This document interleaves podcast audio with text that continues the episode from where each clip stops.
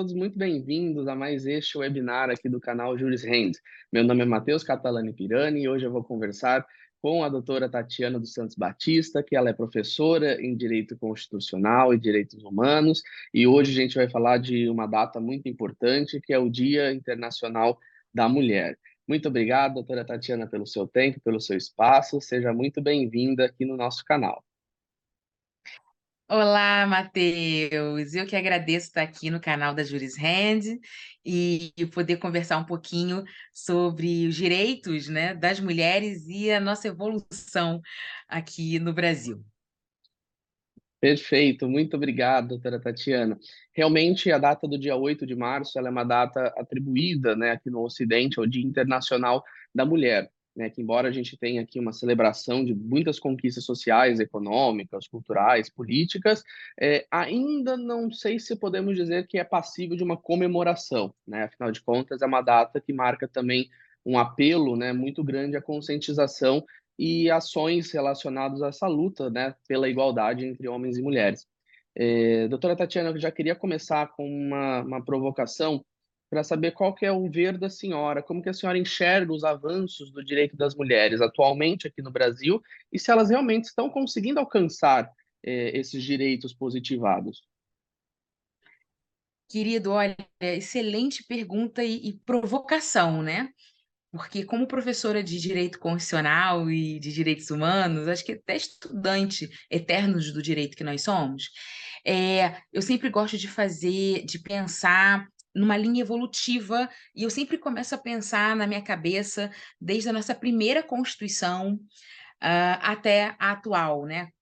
Para olhar hoje, para a gente para responder, será que nós conseguimos eh, avançar nos direitos para as mulheres e direito das mulheres, que tem que para mim são coisas que se complementam, porém distintas?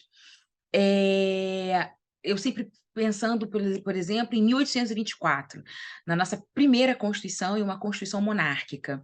Então, se a gente pegar 1824 e depois a primeira Constituição republicana, 1891, nós, nós não vamos verificar um protagonismo masculino, nós vamos verificar uma questão apenas masculina. Não é porque a mulher ali ela, ela não, não tem nenhuma relevância para aquela sociedade, para aquele ordenamento constitucional. Na sequência, depois a gente já tem o Código 16, né, o grande Código Civil de 16, que eu brinco que o de 2002 já tem que ter um outro código, ter uma reforma, mas e o 16 não morre, né? Ele, se ele ainda vive em alguns processos que ainda não terminaram, uh, uh, à luz do código passado, do código atual, mas o Código de 16 também é importante para a gente ressaltar essa questão que tinha da mulher. Era um código extremamente patrimonialista, masculino, voltado para o homem, no qual a mulher tem. Ela, a única, momento que ela vai aparecer ali é porque o homem tem que se casar com uma mulher. E, e é isso. Então, e tanto você veja você que eu me lembro das aulas é, que nós tínhamos na faculdade, e até hoje às vezes tem, quando vai falar da sucessão, sucessão ali, a companheira, não, a, a, cônjuge, não, mas ela pode ter morrido primeiro, então ela está sempre, sempre colocada numa posição uh, de vítima, uh, enquanto que a mulher não é essa questão, né? É, e sequer, inclusive, falava da união estável. Então, a gente pegar esse início da Constituição, das primeiras constituições do Código Civil, a gente verifica a ausência com relação à mulher.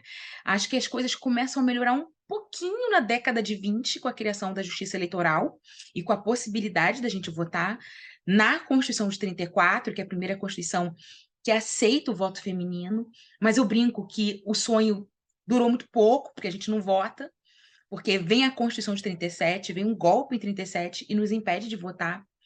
Depois a gente volta de novo ao game em 46, na Constituição de 46, para começar um voto, mas era um país que de federação não tinha ainda uma federação tão forte, porque também não estava tentando construir uma democracia, né?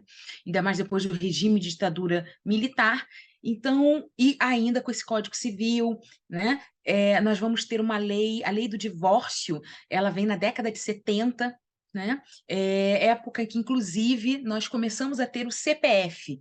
Podemos usar um, um, um cadastro de pessoa física próprio e não do marido, né? Então, você veja que é uma situação que nos colocava sempre de uma forma uh, subjacente, subalterna e com a ideia né, do pater familias. Então, você nascia, você nasce mulher e você só podia ser mulher se você nascesse do sexo feminino. Isso também é importante, a diferença que nós temos hoje, né? Hoje nós temos mulheres que nasceram mulheres e mulheres que se tornaram mulheres, então nós somos muito mais hoje.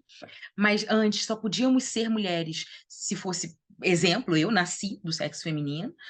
É, e nós tínhamos que pertencer a algo, pertencer a uma família, pertencer ali ao pai daquela família, né, assim como a sua mãe, e, e pertencer depois ao marido. Claro que durante essa em termos históricos, nós tivemos mulheres fabulosas. E aí vou puxar um pouquinho de sardinha para os direitos humanos, falar da Berta Lutz, uma brasileira cientista que nos representou na criação da ONU, né, no final da Segunda Grande Guerra Mundial. Então, é, é, são esses são pontos, né, como e Carolina de Jesus também, é, é, por ser né, uma professora negra e escrever livros. Então, são pontos que a gente vai destacando de mulheres que conseguiram, poucas, mas romper essa visão que a sociedade dava e o direito abraçava né, o direito comprava essa ideia com relação às mulheres. Isso muda muito com a Constituição de 88, primeiro já falando de dignidade da pessoa humana e, e, já dizendo, olha, homens e mulheres são iguais. E ela bota uma vírgula, e porque tem que ter, nos termos dessa Constituição, né? Para dizer, para de finalmente tra tratar cada vez mais, não só de direitos do trabalho com relação a nós, é, é, é, e eu sou entusiasta da Constituição antes de, de inclusive de entrar no direito, né? É, me lembro, uh, uh, sou sou, nasci numa casa de mulheres, numa né? casa de sete mulheres, literalmente. Né? Então, me lembro da minha mãe falando: olha, agora tem aqui, a mulher pode ficar grávida e não vai ser mandada embora.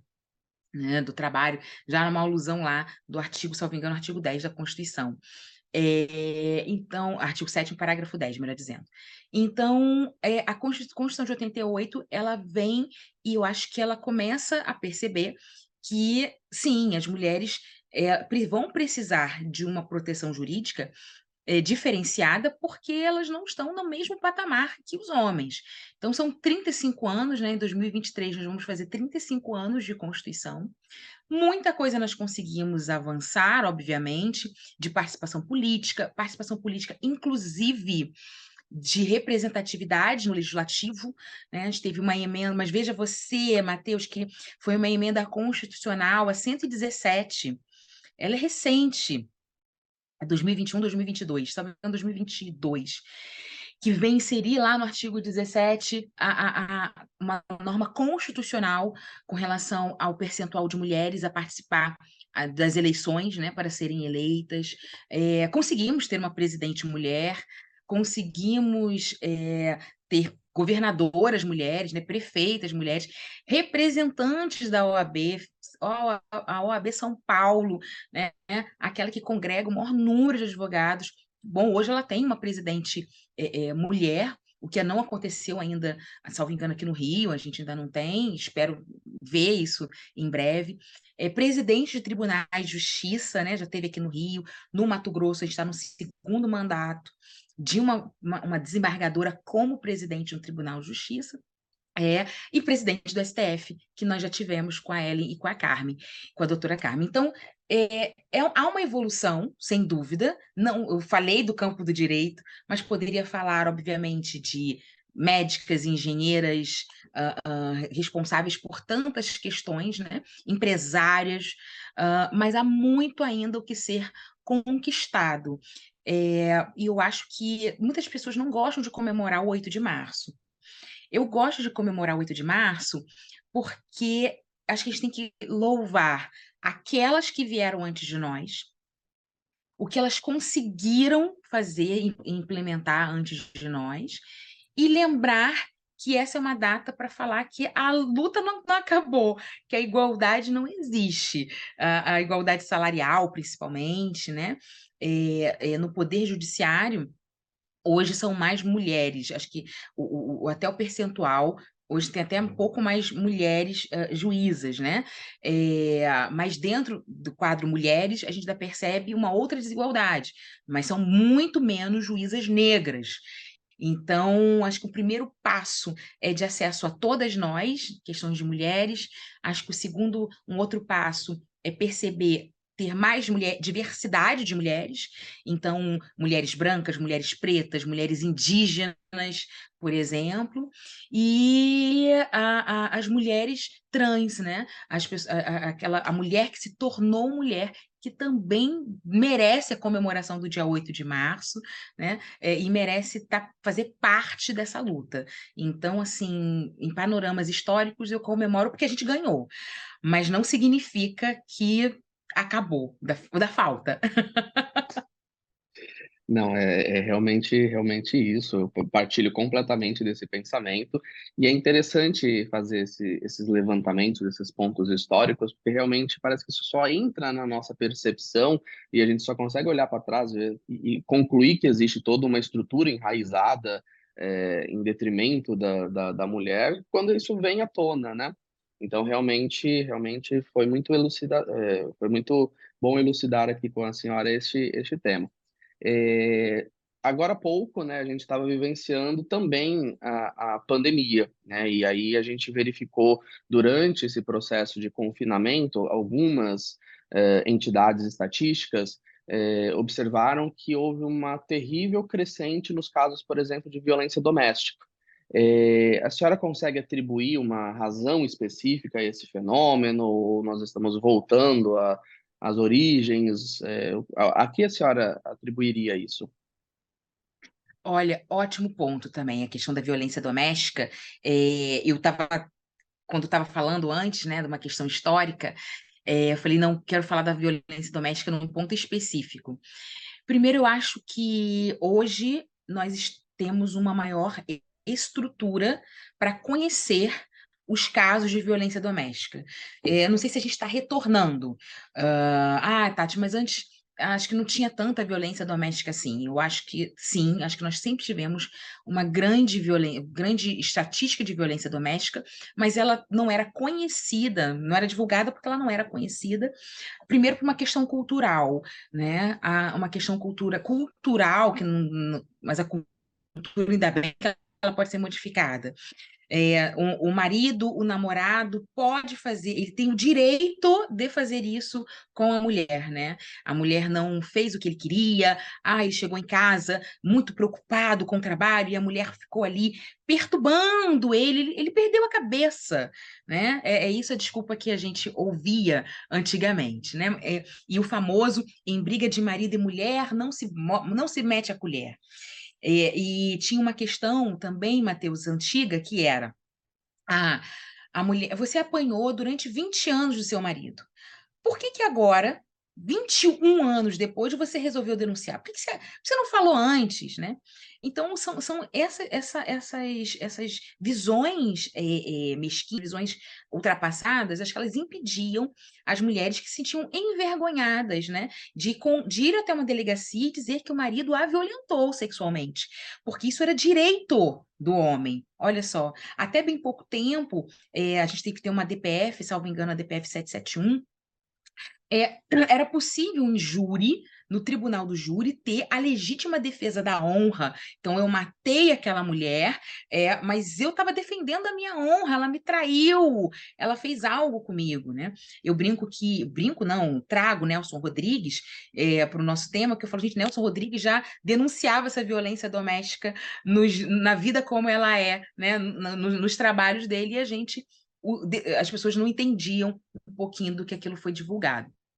Então, eu acho que antes é, nós tínhamos uma estrutura de sociedade que a própria mulher não conseguia se enxergar como vítima de violência, violência sexual, psicológica, patrimonial, moral. Então ela entendia normal o marido olhar para ela e falar: você está ridícula, você está gorda, você não está, é, você está se desleixada, descuidada, e olhar para uma mulher na rua, geralmente mais jovem, alguma coisa assim, e fazer elogios àquela mulher. Isso é uma violência. né, moral, é um dano moral. Só que a gente não percebia isso e a mulher se sentia culpada e ela sempre, sempre a questão da culpa, se não era culpa pelo, pelo, pela maternidade, era culpa porque tinha que manter o matrimônio. Então ela se sentia, a, a, a maioria, né? Se sentia culpada nesse sentido. Então, ainda mais quando havia uma separação, quando conseguia separação, primeiro desquite, divórcio, enfim. E, e se relacionava com outro homem, porque todo mundo tem direito a, a seguir a sua vida, né? a ter isso, então, e ela é vista pela própria sociedade, pela, infelizmente, por outras mulheres, né, de forma uh, uh, não pejorativa ali, inclusive sendo chamada de prostituta, como se, como se as prostitutas fossem um, um, um, algo a ser visto de forma pejorativa, e elas não são também. Então, isso, isso é como se elas pudessem ser violentadas por isso. Né? Então, eu acho que havia uma, uma, essa questão.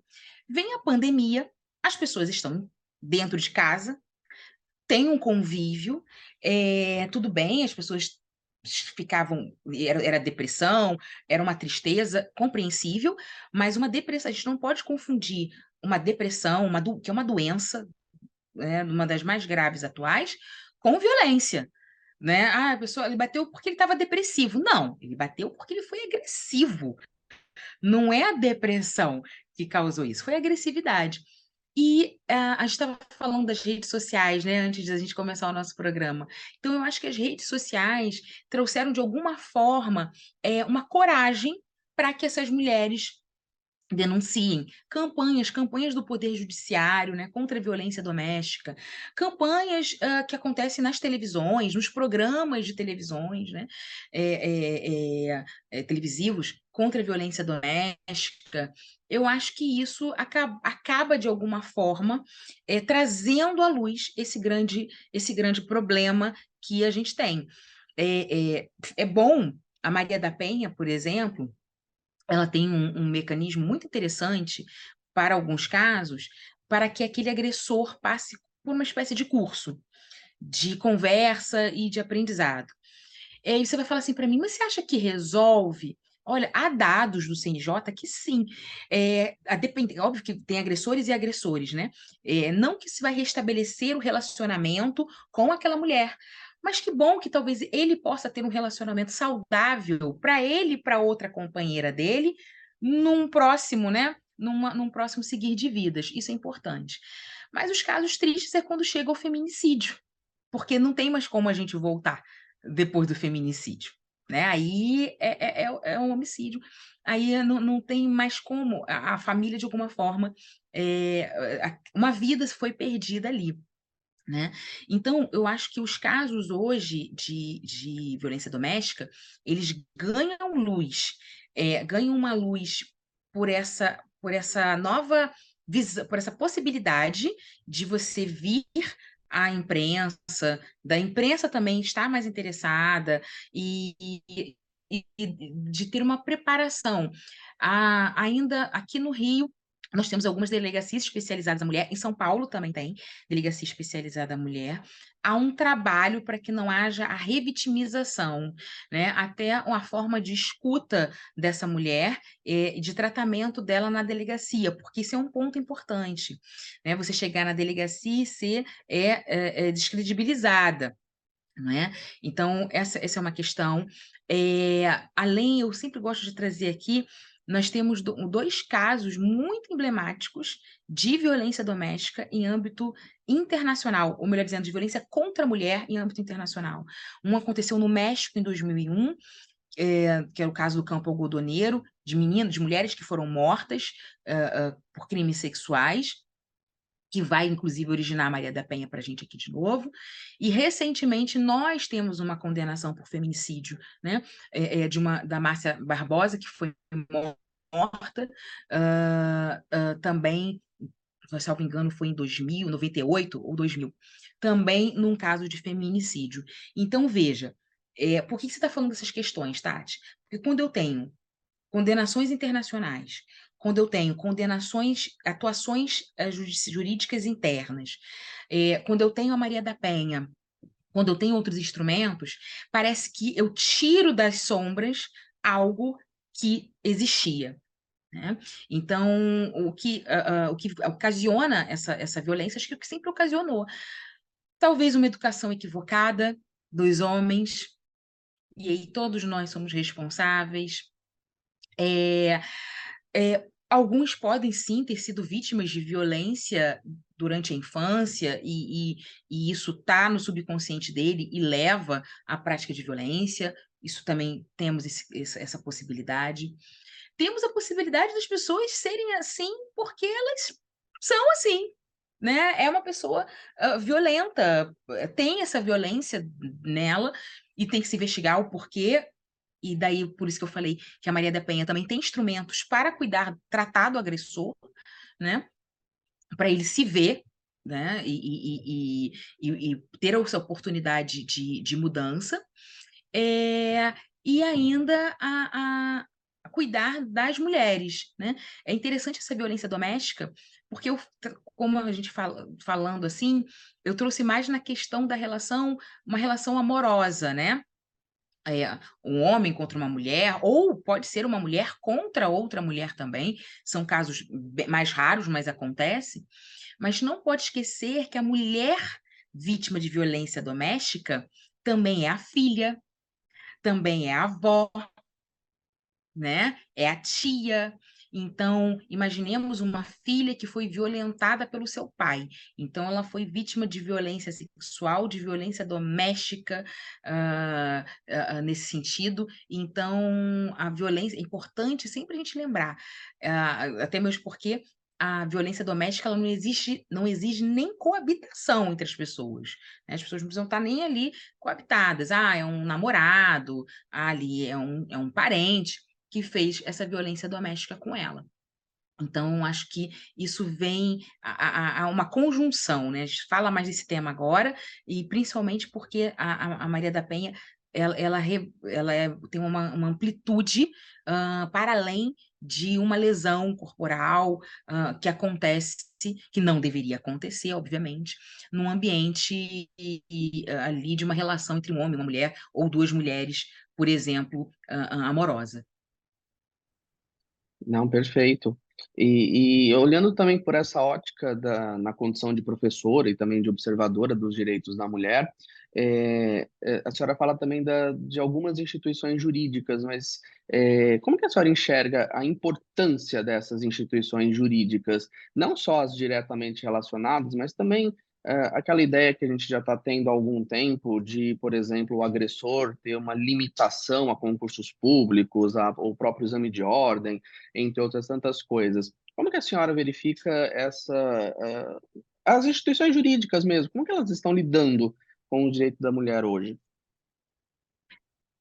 Olha, Matheus, tem um lado bom e um lado negativo. Eu vou começar primeiro com o lado negativo, é, que é a, a, necessidade da, da, do poder judiciário em si, de todos os órgãos do poder judiciário, uh, prestar, ouvirem a mulher, é, aquela mulher que passou por essa violência, né?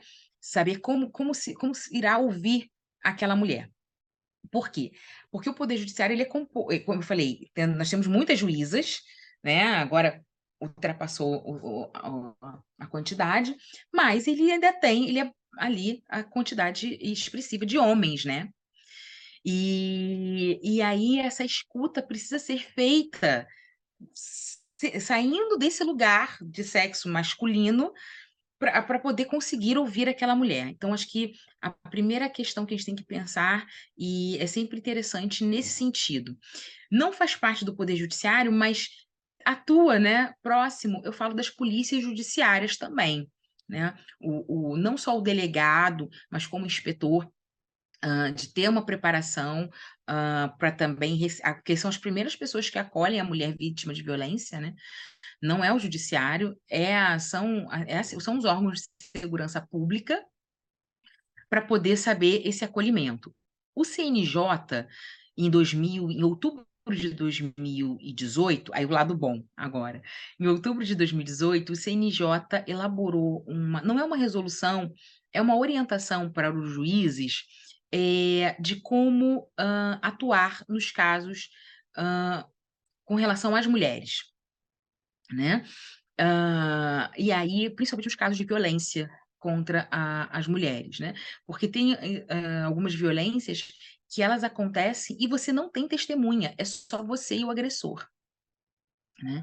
Então, a jurisprudência há muito já vem se manifestando é, ali por reconhecer esse depoimento, obviamente, né, pautado, a gente vai ter outras provas, vai ter um exame de corpo de delito, pode ter o policial que acolheu aquela mulher ali após aquela agressão, né, é, pessoas que, vizinho, olha, eu ouvia geralmente ela chorando, enfim, ele batendo, então o CNJ tem essa orientação é, e como eu havia falado, inclusive, no início da nossa conversa, uma orientação para a mulher que ela tem que ser de gênero, tem que ser de, de, de gênero e raça, né? Então, eu tenho que acolher ali a mulher com relação ao gênero feminino, uh, abrangendo todas as mulheres, e com relação à raça. É, não adianta eu acolher bem a mulher de uma cor uh, e não a mulher de outra cor, né? Ah, mas essa mulher ela é favelada, ela já mora numa comunidade, então você já vem com estigmas, você já vem com pré-determinações, e isso o judiciário tem que afastar. Ah, Tati, mas será que ele não afasta sempre? Não, nem sempre afasta. O judiciário é composto por pessoas, por seres humanos. E sim, quando você julga, você tem uma neutralidade, não, você não é neutro, você tem que ter uma imparcialidade, mas você tem uma pré-compreensão de mundo. Essa pré-compreensão de mundo uh, machista, sexista, que o CNJ visa ali, através de, de vários programas, afastar do julgador, né? É, porque como é a terceira via de, de você conseguir fazer algo, se você não consegue, né, se você não tem o apoio de um programa de política pública elaborado pelo executivo, vamos supor, existem vários. Se você não tivesse uma lei elaborada pelo legislativo, então se o judiciário também não te acolher, é, o que, que adianta você ser maioria, né? A gente é maioria numérica, mas não é maioria em acesso a direitos, isso, isso é um fato. Então, eu vejo hoje, o, o, em termos do poder judiciário, aqui, é, também se modificando, tentando passo a passo uh, entender quais são as suas deficiências nos casos que envolvem as mulheres e como resolver essas deficiências, né? É, isso é importante. Até no trato com as advogadas, né? Na relação com as advogadas também. Então, uhum. é necessário a gente pensar nisso. Não, é totalmente necessário pensar nisso. É, é, fugindo um pouquinho das instituições jurídicas propriamente dito, e indo um pouco mais talvez para a parte do executivo e legislativo, ano passado, né, em 2022, o dia 8 de março, ele também teve é, um outro significado, porque passava ali 90 anos de 1932, né, como a senhora apontou no início, que foi justamente esse momento em que a mulher podia votar e ser votada. Então foi é foi um marco, assim, né? Não, não é ainda um centenário, mas é algo muito próximo disso. E aí, durante a fala da senhora no início, eu estava recordando, inclusive, é, esses outros atos simbólicos que acabam acontecendo, né?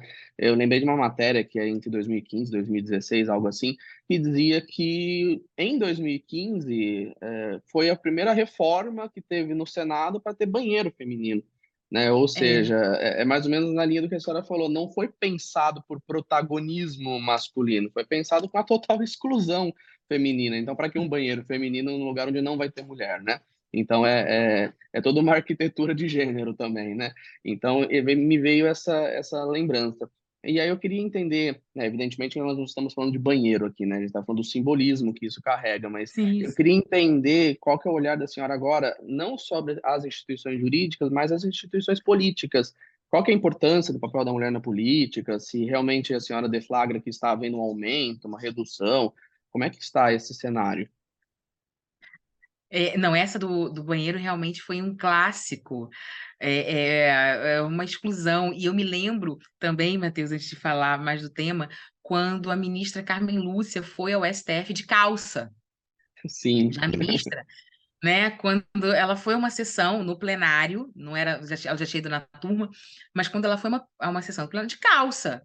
E, assim, e, e, como grande fã da moda que eu sou, você pensa em Coco Chanel, uh, que re revoluciona ali a moda também, é o criar calças, né? É, é para a mulher de montar a cavalo com as pernas de um lado para o outro e não as duas de um lado. Eu acho absurdo, acho difícil montar o cavalo, tenho pena do cavalo, inclusive. Agora imagina você com as duas perninhas lá para um lado, né? Devia ser mais difícil ainda. Mas são simbolismos. Está falando isso, não é de cavalo, não é de banheiro, não é de calça, mas são de símbolos, né? É, a gente, e você tem razão, eu tinha lembrado da emenda Constitucional 117, mas as, as leis eleitorais já tinham sofrido algumas alterações para que tivesse ali a cota uh, de mulheres uh, candidatas, né? Candidata a, a, ao legislativo. Né? Essa, essa é, é, é o que a lei vai trazer para a gente. Olha, por mais que, e aqui eu não estou falando de política boa ou política ruim, eu estou falando de, de, de acontecimentos. Por mais que nós já, já tenhamos uma presidenta é, aqui no Rio de Janeiro, nós já tivemos governador, duas governadoras, a Benedita e a Rosinha. É, garotinho. Uh, agora, né, uh, Pernambuco também, salvo engano, acho que foi Pernambuco, elegeu sua primeira uh, governadora. É, ainda é muito tímida essa participação das mulheres. Por quê? Porque muitos partidos, infelizmente, ainda utilizam é, essa cota literalmente com essa, uma expressão negativa. Ah, coloca uma mulher que queira, coloca um nome para eu preencher aqui, porque eu tenho que seguir a lei. E não é isso. Eu acho que as mulheres, obviamente, nós temos várias mulheres com grandes projetos é, para todos os gostos é, e filosofias políticas, e aí cada um vai aderir de acordo com o seu pensamento político, porque a gente vive, graças a Deus, num pluralismo uh, político, né? É, cap obviamente capaz de projetos, projetos legislativos e projetos executivos, porque são coisas muito distintas. Não necessariamente uma mulher que queira ser parlamentar, ela queira ser do executivo, né? É, a gente até precisa sempre esclarecer isso, que as funções, elas atuam em conjunto, mas elas têm um objetivo muito diferente. Então, ah, queria ver mais mulheres no, no, no, Congresso, queria ver mais mulheres vereadoras. Aqui no Rio a gente tem ainda uma quantidade no município. Ver, ver, ver mais mulheres como deputadas uh, estaduais por dois grandes motivos. Primeiro, é porque queria ver mais projetos elaborados por mulheres. O pensamento, uh, não o pensamento feminino, mas o, o, a ótica de, de, analisar a política por um olhar feminino. Porque por um olhar masculino a gente já conhece. Ok, tá, tá tudo certo, mas a gente já tem esse conhecimento. Então eu queria ver agora por um olhar feminino, como seria. Né? É, queria uh, uh, também, obviamente, é, que andassem juntas políticas públicas e leis para o público feminino, elaboradas por mulheres. Porque não adianta eu ter uma lei, não adianta eu ter política pública, os dois precisam andar juntos. Então, queria uma mulher, um grupo de mulheres que tenha iniciado, ou uma mulher que tenha iniciado um projeto de lei feminino, e uma mulher uh, no executivo, executando, né, fazendo crer essa política uh, também. Nós tivemos um, umas, algumas alterações importantes nesse sentido. Primeiro que a própria Constituição, ela quando ela fala em alguns temas muito sensíveis com relação à mulher de forma específica, por exemplo, quando ela vai falar de uma espécie ali de uso capião, né, relacionada à mulher, uh, e ela fala que o direito de propriedade é tanto para o homem quanto para a mulher, né, e quando ordem sobre ordem social, ela vai trazer para a gente uma uso capião especial, que conversa com o próprio Código Civil, né?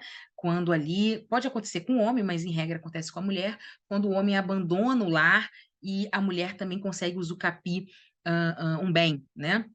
Ali uma, uma das espécies de usucapião que é trazida diante do, minha, do programa Minha Casa Minha Vida, uh, acho que foi em 2014, salvo engano. Então, ter leis que, que pensem uh, uh, para as mulheres seria interessante, mas eu acho que é, seria fundamental, mas eu acho que a gente ainda tem pouca participação e, e pouco crédito, né? Veja você, quando, quando você vê uma mulher em algum cenário de política, até hoje, a gente, a primeira coisa que a gente se preocupa, quem ela está vestindo? Né? De quem, mas onde ela comprou esse vestido? Onde ela comprou essa blusa? Ah, de qual é a marca? Tá, mas ninguém pergunta do terno Ricardo Almeida. Ninguém chega para o deputado e fala, deputado, esse terno está num corte incrível.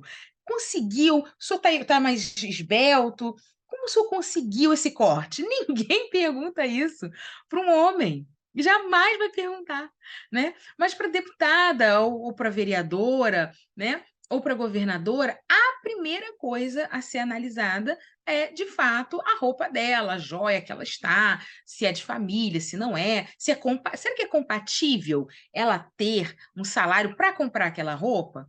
Mas isso não se pergunta sobre um terno, que também é uma roupa, uma vestimenta cara, né? Então, é, é, então vem essa questão. E parece que quando a mulher, na política, quando ela ainda faz isso, ela tem que justificar.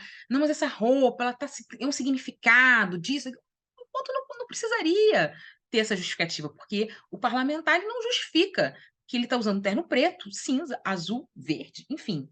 Ele vai usar o que ele quiser né? Ele vai, vai fazer o que ele quiser. Então, a primeira coisa que a gente precisa ultrapassar na política é isso, é a imagem, né? É a imagem. Então, o que você está utilizando? E, e, e, ter, de fato, uma participação que não seja ali julgada, uma participação uh, ampla. Então, eu fico, obviamente, feliz por ver mais ministras, né, ali, é, no, que elas estão representando o executivo, obviamente, não significa que, ela vai ter, que elas terão políticas exclusivamente femininas, e não foi isso que eu disse, mas de provar que eu, uma mulher vai exercer um cargo executivo de alto valor, que é ser uma ministra, e vai realizar uma, uma, uma, um trabalho tão brilhante quanto seria um homem, né? Que essa capacidade está nessa. Mas eu ainda vejo muito, ainda, ainda acho tímido. A gente ganha no judiciário de ter ainda de ter mais juízes, mas é, o legislativo o executivo. O executivo eh, são menos, né? Mas o legislativo, que tem essa proporcionalidade, são 513 deputados, 81 senadores. Eu acho que a gente devia ter uma participação maior, né? Até no vereador mesmo, a maioria são homens também. Não, é, é, é, com certeza, com certeza.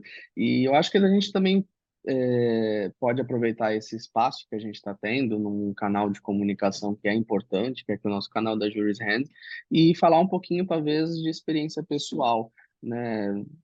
Você é mulher, você é professora e, e tem aí enfrentamentos dentro do judiciário, fora dele, enfim, de vida. Eu queria saber se a senhora pode compartilhar conosco se já enfrentou algum desafio, sobretudo na profissão, só pelo fato de ser mulher. Tem é, como lidou com essa, com essa percepção? O que, que a senhora sentiu? Se for possível compartilhar conosco essa experiência, eu acho isso importante. Claro, é um prazer. Olha, você sabe que sim, é, eu tinha falado que eu nasci na casa das sete mulheres, né? E, e foi, eu fui criada pela minha mãe, só pela minha mãe, e, e, e com a ajuda da minha avó, enfim, eu tenho tias, Minha avó teve mais filhas do que filhos. Então, eu tenho seis tias, né? É...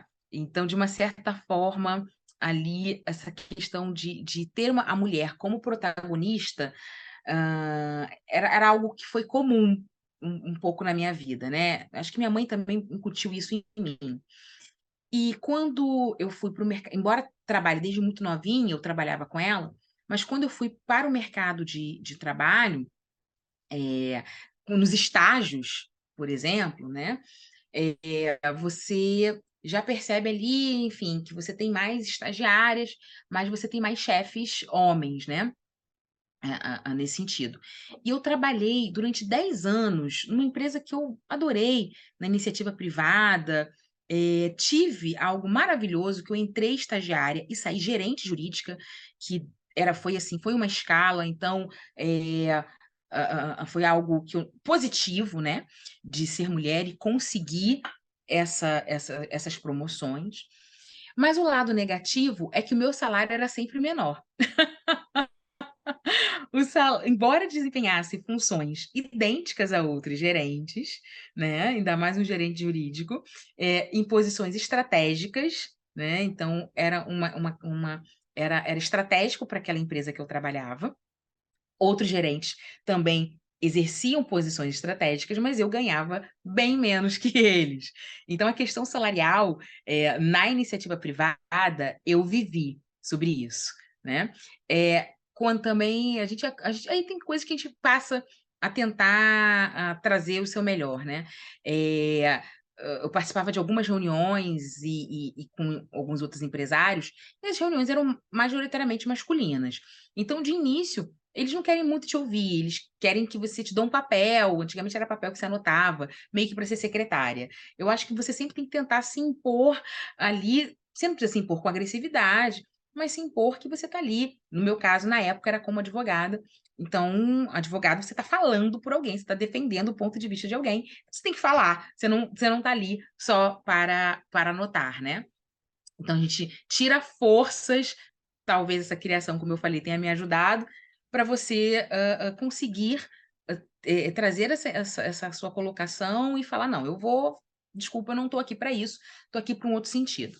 Mas na iniciativa, na iniciativa privada, o que eu mais senti foi a diferença salarial, que não acontece né, em, na iniciativa pública, por exemplo. Mas como professora, eu ainda encontro uma questão de desigualdade, de oportunidade. Eu tenho ótimas oportunidades, sou grata a todas, uh, sem dúvidas, mas uh, na matéria que eu leciono, né, direito constitucional e direitos humanos, é, pegar direito constitucional, nós temos grandes constitucionalistas, e você vai ver os congressos uh, direito constitucional majoritariamente homens, majoritariamente ali eu vou ter sempre homens, né, falando sobre isso. É, quando eu, eu, às vezes eu vou dar aula num curso e eu olho o banner, eu sou a única mulher e o restante são todos homens, né? Então, assim, é, é, ainda falta as pessoas é, confiarem, né? E, e, porque tem mulheres professoras competentes, né? Não tem só homens professores competentes, tem mulheres competentes também. Então, mas eu a, a, vai tá melhorando? melhorando um pouco, mas ainda ainda a passos de formiga, às vezes sem vontade, igual a música lá do Lulu Santos. Mas, uh, pessoalmente, é, a, gente, a gente teve que entrar com o pé assim na porta, né? Para poder termos mais mulheres, e mulheres negras, inclusive, é, dando aula, é, dando aula, enfim, no judiciário e, e também na iniciativa privada. Uh, nunca senti algo direto do tipo você não é capaz por você mulher, você ser mulher. Não, o que eu senti era uma questão estrutural mesmo. A estrutura não é para gente, sabe? A estrutura não nos não nos comporta. Então você tem que de algum, é cansativo, é um pouco cansativo. Eu espero que para as próximas meninas seja um pouco menos. Mas você sempre tem que vir e falar: eu sei que eu sou mulher, eu não quero deixar de ser mulher. E, inclusive, estou aqui para isso, para poder é, exercer o trabalho, né? Você veja que tem uma questão sexista no trabalho, inclusive, com, eu estava falando da questão da roupa, inclusive com relação a salário, né? E eu me lembro que é, às vezes você fala assim, ah, mas eu quero aumento de salário. E a pessoa, às vezes, fala, mas para quê? Para comprar mais bolsa? e se for para comprar mais bolsa, né? Se fosse para homem, qualquer é algo, para o homem nada é fútil, mas para a mulher é fútil. Mas para quê? Você vai gastar mais dinheiro com bolsa, com isso. Então, há, há esse equívoco ainda. É, não é fácil, mas são coisas que a gente vai, vai percebendo. Então, acho que o que eu passei foi isso, foi uma diferença salarial é, e, e, de ver ainda, tem professoras maravilhosas, então, cada vez mais a gente vai participando, às vezes, de um curso, de um projeto ou outro, com mais professoras, coordenado por professoras, a maioria dos coordenadores ainda são homens, né? Mas coordenados ali por professoras, para poder é, provar que não há, né, com a questão intelectual, né? Uh, não há essa diferença, pelo contrário. Nossa, foi, foi muito rico, muito positivo conversar é, aqui com, com a senhora. Realmente abre muito né, a, nossa, a nossa mente. E no começo eu, eu pontuei que algumas pessoas gostam de comemorar essa data, outras pessoas talvez não gostem de usar essa expressão. A senhora diz que gosta de usar essa expressão, entende que talvez, ainda que sejam pequenas vitórias, continuam sendo vitórias. E para a gente encerrar, eu queria então, já que é, para a senhora é uma data comemorativa, que a senhora deixasse uma mensagem positiva, né? O que, o que de positivo a senhora gostaria de transmitir para quem nos assiste, mas sobretudo para as mulheres que nos acessam? Qual é a sua mensagem positiva, professora? Olha, Matheus, a minha mensagem positiva, primeiro, é eu, eu, tu parece aquela música, tem uma música que começa assim: Eu gosto de ser mulher, né? Sonhar, enfim, a ver de amor. É, mas uh, da gente não desistir, sabe? Eu acho que seja mulher, você seja a mensagem positiva é seja a mulher que você quer ser. Da forma como você entender que você deve se expressar, né? É, e, de novo, qualquer mulher que nasceu, que se transformou mulher seja a mulher que você olhe e fale: não, eu, eu vou conseguir, eu sou capaz. É, ah, Tati, mas há dificuldades, nós sabemos dessas dificuldades e que nós nos apoiemos mais, que nós mulheres, é, quando a gente, que a gente passa a ter um olhar mais carinhoso para as outras mulheres, né? Carinhoso aqui de quando você perceber por exemplo, que você estão te colocando numa competição feminina, de sair disso, que é, é, bom competir, eu sou super competitiva. Meus amigos eh, sabem que eu, eu vou brincar com alguma coisa, eu me jogo. Mas não nessa competição de, ah, eu tenho que ser melhor que outra mulher. Eu acho que você tem que ser melhor do que você. Você tem que tentar todo dia ser um pouquinho melhor do que você. Nem sempre a gente consegue, né? Eu brinco, nem sempre a gente consegue de volta, às vezes, vai para frente mas é, a mulher ter um carinho com a outra mulher, ajudar a outra mulher, uh, tentar entender, porque eu acho que a gente consegue entender algumas coisas pelos, pelas quais nós passamos. É, as dúvidas que nós temos não são, não são as mesmas dúvidas que alguns que os homens têm. Por quê? Porque sim. Né? Porque, porque é, porque é assim, porque é, é, pode ser uma questão da natureza, pode ser uma questão da sociedade, uma questão, talvez os antropólogos expliquem melhor mas que é, a gente se ajude. Então, eu, eu comemoro, como eu falei, podem ser grandes ou pequenas vitórias, mas toda vitória tem que ser comemorada. Brinco que aceito flores, não, não quero, quero flores, e obviamente, junto com flores, respeito, uma igualdade material, uma igualdade por reconhecimento uh, nisso tudo, e apoiar outras mulheres, seja aquela mulher que está vendendo bolo no pote para sobreviver, seja aquela mulher como minha, era minha mãe, que era bordadeira de roupa, seja a mulher que é a juíza, a, a, a mulher que está que tá pegando o trem com você no todos os dias, é, se apoie, se ajude, porque eu acho que quando a gente criar um senso feminino, é, eu acho que a gente vai conseguir aí sim avançar, porque o direito ele avança, mas a sociedade ela sempre avança primeiro do que o direito, né? O direito tem que ficar ali correndo atrás dela. Mas eu acho que avança a sociedade, a gente muda um pouco e, e, e muda muita coisa, né? Então, minha mensagem de positividade seria essa, que não é positividade tóxica, seria da gente se ajudar. é, muito, muito, muito obrigada pelas suas ricas palavras, pelo seu olhar, pelo seu pensamento. Essa troca é muito importante, acima de ser importante, ela é necessária, é um assunto que parece que a gente não vai esgotar nunca. Então, essa luta realmente tem que continuar e para que ela acabe um dia, a gente tem que manter sempre essa constante né, de espaços como esse. Muito, muito, muito obrigado, doutora Tatiana, pelo seu tempo, né, você que leciona, tem toda uma vida profissional também, e, e dedicou aqui esse espaço a nós. Muito, muito obrigado mesmo pela sua participação. Ah, querido, eu que agradeço. O Julius Render está no meu, no meu coração há tanto tempo, né? Eu gosto do, do aplicativo, eu gosto da proposta e gosto do canal. Então foi uma alegria. e uma alegria, prazer de conhecer. Foi muito bom. Prazer todo meu. Bom, esse foi mais um webinar. Eu conversei hoje com a doutora Tatiana dos Santos Batista, que é professora de Direito Constitucional e Direitos Humanos, que veio aqui contar tudo sobre o Dia Internacional da Mulher e as percepções sobre como isso está evoluindo, né? Progressos e retrocessos, por que não? Então, foi uma reflexão muito válida. Muito obrigado, pessoal. Até a próxima. Até a próxima.